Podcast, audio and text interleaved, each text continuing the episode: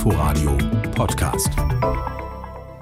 Äh, Jakob, musst du, uns, musst du uns noch pegeln? Soll Axel dir nochmal einen Wetterbericht aus Kleinmachnow Ja. bringen? Oder? Axel kann gerne noch mal zwei, drei Worte sagen.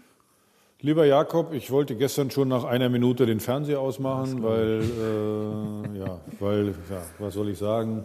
Ich habe ja mit deinem Chef, Herrn Walzdorf, auch noch ein bisschen geschrieben und äh, war leicht äh, im, im roten Bereich. Ja, mein danke. Kopf, mein Kopf wolltest du nicht sehen, der war knallrot vor Wut. Ich konnte es mir vorstellen, Aki. Gut, sehr schön, vielen Dank. So, dann gucken wir mal, was Herr Beek macht. Axel, wir machen das ganz kompakt. Ich muss ja hier gleich noch Biathlon machen. Ach, ist Biathlon? Da freut sich mein Papa ja. Wann ist denn Biathlon heute? 14 Uhr. 14.05 Uhr fangen wir an. Ah, okay. Was ist Männer oder Frauen? Männer, Sehr schön. Guckt mein Vater so gerne. liebe Grüße. Mach ich, der guckt So. Biathlon, Findet er so toll. Ja, finden ja viele, zum Glück. Liebe Kollegen im Schaltraum, ist immer noch besetzt bei ähm, Christian Beek. Das ist ja ein Krampf heute. Total. Und ich habe wirklich so wenig Zeit. Ich habe um 12 hier Sendebesprechung. Nee, also Christian geht nicht ans Telefon. Warum auch immer.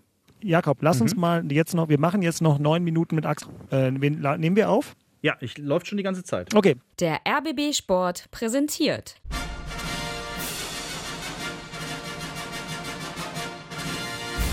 Christian Beek und Axel Kruse in Hauptstadtderby, der Berliner Bundesliga-Podcast. Mit freundlicher Unterstützung von Inforadio vom RBB.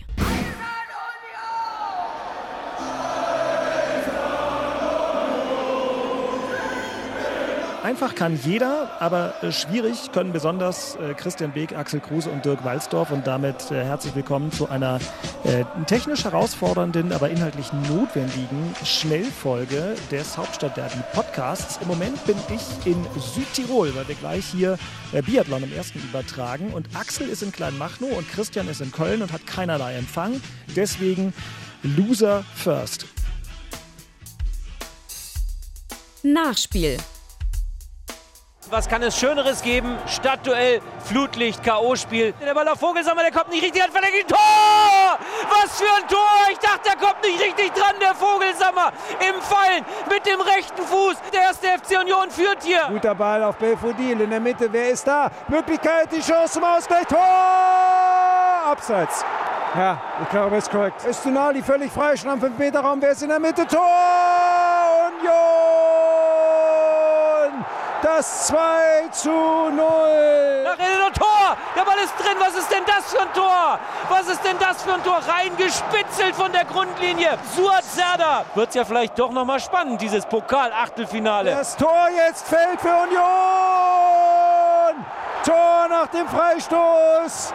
Einfach reingedrückt. Das ist die Antwort der Unioner bei Möglichkeit auf der Linie Der ist gerettet. drin, der ist drin. Oder? Der das zählt. muss ein Tor sein. Das ist der ein war Tor. Drin. Jawohl. Ja, der war drin. Eigentlich 3 zu 2. Das Hauptstadtderby im DFB-Pokal ist zu Ende. Hertha verliert das Achtelfinale im DFB-Pokal gegen den ersten FC Union mit 2 zu 3. Axel, Hertha ist im DFB-Pokal raus. 2 zu 3 gegen den ersten FC Union. Worüber hast du dich gestern am meisten geärgert?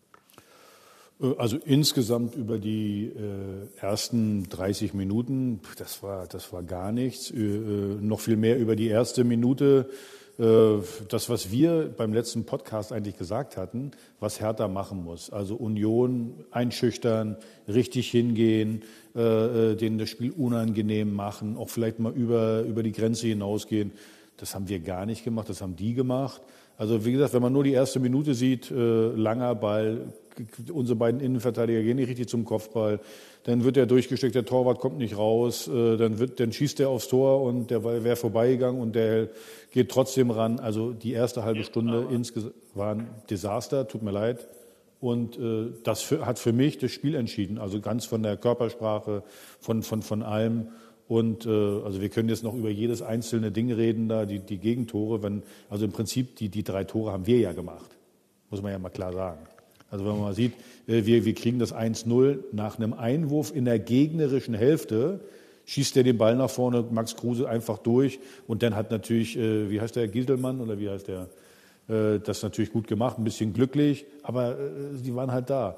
Das zweite Tor. Meinst du Vogelsammer, der dieses herrliche Tor geschossen hat? Ja, stimmt, so hieß der ja, genau. Hat er ja schön gemacht, aber das Entscheidende ist ja, die, du, bei dem Einwurf äh, in der gegnerischen Hälfte willst du Druck machen, da willst du vielleicht den Ball selber erkämpfen. Der wirft ein, knallt den Ball nach vorne und Kruse ist völlig frei da und kann da äh, seelenruhig flanken.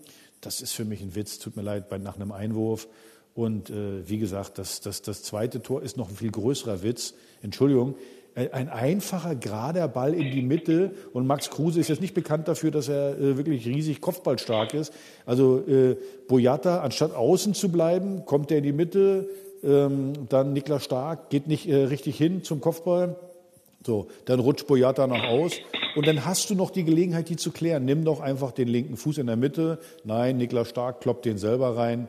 Und äh, ja, und dann kommst du ran, glücklich ran, äh, äh machst das 2-1 und dann wieder so ein einfacher, so ein ganz einfacher Ball, kommt der völlig frei zum Schuss. Also ich finde, wir haben, die, haben denen alle drei Tore geschenkt. Union hat das wirklich, das war ja, das war ja mittelmäßig. Aber wir waren, ja, und ich bleibe dabei, die Hauptursache ist, die haben eine funktionierende Achse und wir eben nicht. Das ist einfach so. Also es sind ja nicht die, die Leute, die, von denen du eigentlich erwartest, dass die das Spiel leiten, dass die, dass die die Anführer sind da. Ob das der, das geht beim Torwart los. Dann, wir haben zwei Nationalspieler in der Innenverteidigung. Entschuldigung. Aber was, was haben die da gespielt? Beide? Beide. Nix. Das ist gar nichts. Ja, und vorne fehlt dir dann auch ein bisschen die Durchschlagskraft. Äh, und dann ist das Ergebnis so. Also, wie gesagt, ich, ich bin am meisten enttäuscht über die erste halbe Stunde, wie wir ins Spiel reingegangen sind insgesamt. Das war wenig. Ich habe das Gefühl, dass der Derby-Sieger und DFB-Pokal-Viertelfinalist Christian Beek jetzt doch technisch bei uns ist. Herzlichen Glückwunsch, lieber Christian. Kannst du uns hören? Ich höre euch, habe alles vernommen, was der Axel gesagt hat. Sehr naja, dann, hab, dann, ja. dann habe ich ja noch, der Bicke, dann habe ich ja noch was vergessen. Herzlichen Glückwunsch äh, zum Einzug ins Viertelfinale und vor allen Dingen herzlichen Glückwunsch zur Stadtmeisterschaft, weil egal wie das dritte Spiel ausgeht, der Stadtmeister seid ihr und ich bin, wie gesagt, immer ein fairer Verlierer. Deswegen herzlichen Glückwunsch zur Stadtmeisterschaft und äh, ja. Großen Dank. Ja, Einzug ins Viertelfinale und Stadtmeister ist natürlich. War so gegen 22 Uhr 20, 22 Uhr 25 war, ähm, oder was es denn so war, 30 rum. Das war schön. Habe ich mich gefreut. Ja, auch schön. Wir gönnen es dir, Christian. Äh, und beim Blick aufs Resttableau kann man sagen, Union ist absoluter Mitfavorit auf den Titel. Allerdings würde ich sagen, Christian, du hast ja auch Axels Tirade gerade gehört. Gestern war ausnahmsweise Union vielleicht gar nicht mal so stark, sondern Hertha hat es euch ganz gut auf Silbertablett gelegt. Was bleibt bei dir von diesem Spiel besonders hängen? Ja, also diese, dieser Unterschied ja, zwischen Männerfußball und so U20-Fußball. Ne? Wir haben also genau. wirklich. Ja, gut, sehr gut. So ist das. Also wir spielen viel ausgereifteren, clevereren, seriöseren belastbaren Fußball als das Hertha derzeit zeigt. Da ist viel äh, Sachen, die nicht so zusammenlaufen und dann siehst du halt aus wie eine U20 äh, gegen eine richtige Männermannschaft, die abgezockt auf die Situation wartet, um das Spiel zu gewinnen. Und so war das ja der Fall. Äh, Axel hat vorhin ein paar Szenen beschrieben, nach einem Einwurf oder nach einer Überzahl oder dann fällt jemand noch hin und dann ist am Zweikampf nicht richtig. Das machen wir in diesen Situationen alles viel, viel besser. Und dann gewinnst du Fußballspiele auf diesem Niveau, weil das den Unterschied dann ausmacht. Und äh, das hat man gestern wirklich äh, beispielhaft gesehen. Ja, wie eine Mannschaft, die äh, äh, nicht stabil ist, gegen eine Mannschaft, die sehr, sehr stabil ist, über einen sehr, sehr langen Zeitraum, dann noch wenig Chancen hat, so ein Spiel ähm, dann auch zu gewinnen. Das ist dann einfach so. Und äh, daher, also das ist der eigentliche, nee, das ist der Grund, warum es derzeit äh, bei beiden Vereinen so läuft, wie es läuft. Beke, vor allen Dingen, du hast, wie gesagt, sensationell, hast du richtig gesagt, Männerfußball gegen U20-Fußball.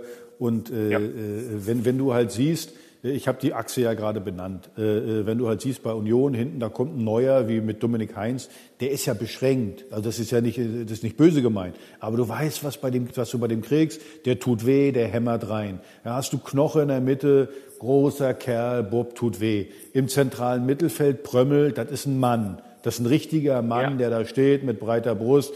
Allein wie der guckt. So, da weißt du ganz genau, wenn da der Gegenspieler da hat eine Schnauze, man willst du. So, Bob, Männerfußball. Bei uns hast du, wie gesagt, zwei Nationalspieler da hinten, die, die spielen die Bälle nur zurück. Äh, so, da, da, da hast du eine Körpersprache. Also Entschuldigung, unser Kapitän Boyata, wo ist denn da, wo ich sage, der ist Nationalspieler.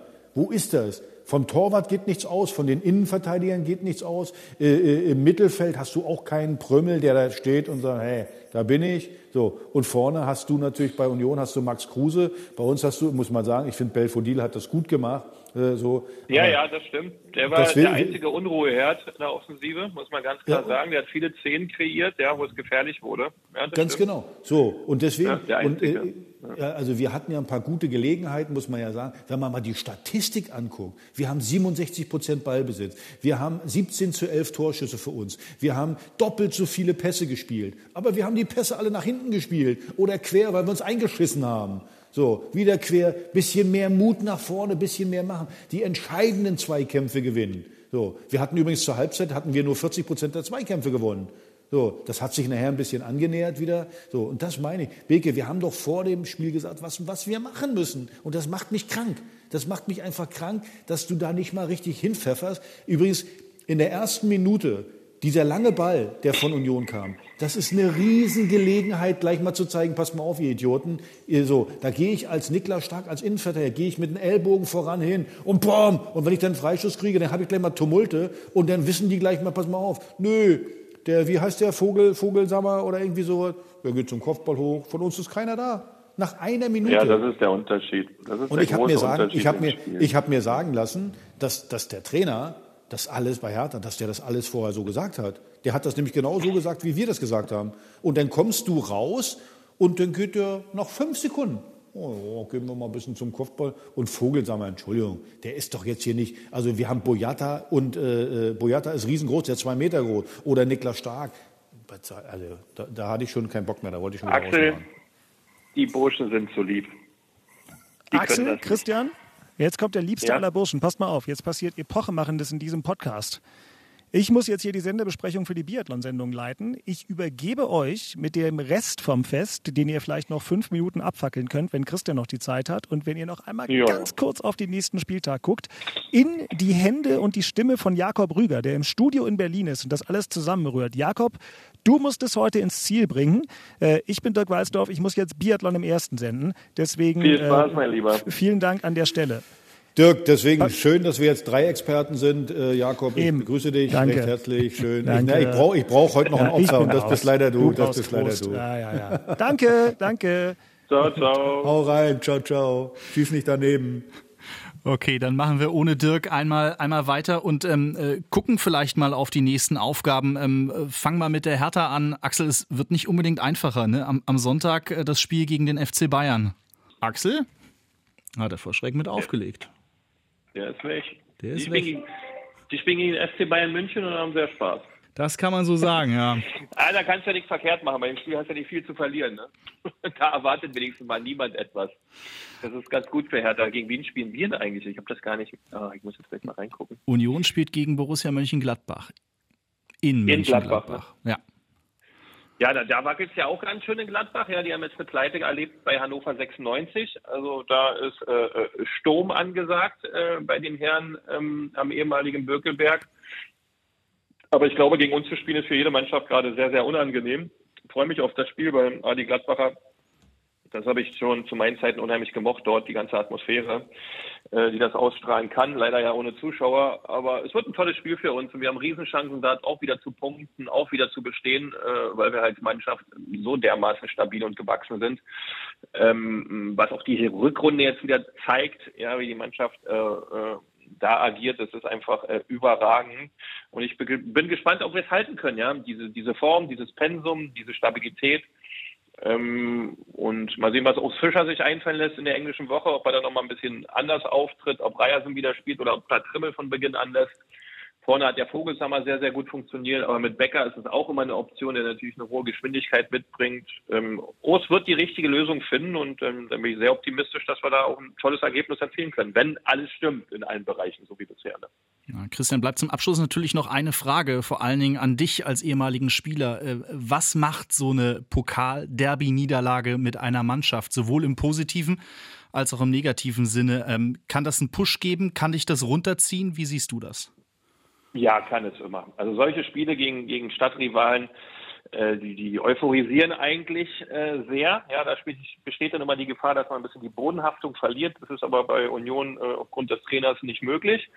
Und bei Hertha ist es natürlich, weil die Mannschaft so eine, so eine, so eine mentale Qualität hat, die nicht allzu stabil wirkt und auch nicht so gut zu sein scheint, dass es da noch ein bisschen größere Einschläge gibt. Auf der anderen Seite ist Fußball schnelllebig, das geht gleich wieder weiter. Man muss in Bayern München ran, spitze Spiel, spitze Mannschaft, da kann man sich wieder beweisen.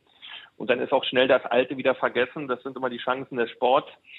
Aber so ein Spiel in so einem Derby, äh, auch jetzt die Stadtmeisterschaft abgegeben zu haben mit diesem Wert, der dann auch für die ganze Atmosphäre im Verein wichtig ist, das kann schon wehtun und da muss Hertha ganz doll aufpassen, ja, weil die Abstände nach unten sind nicht so groß.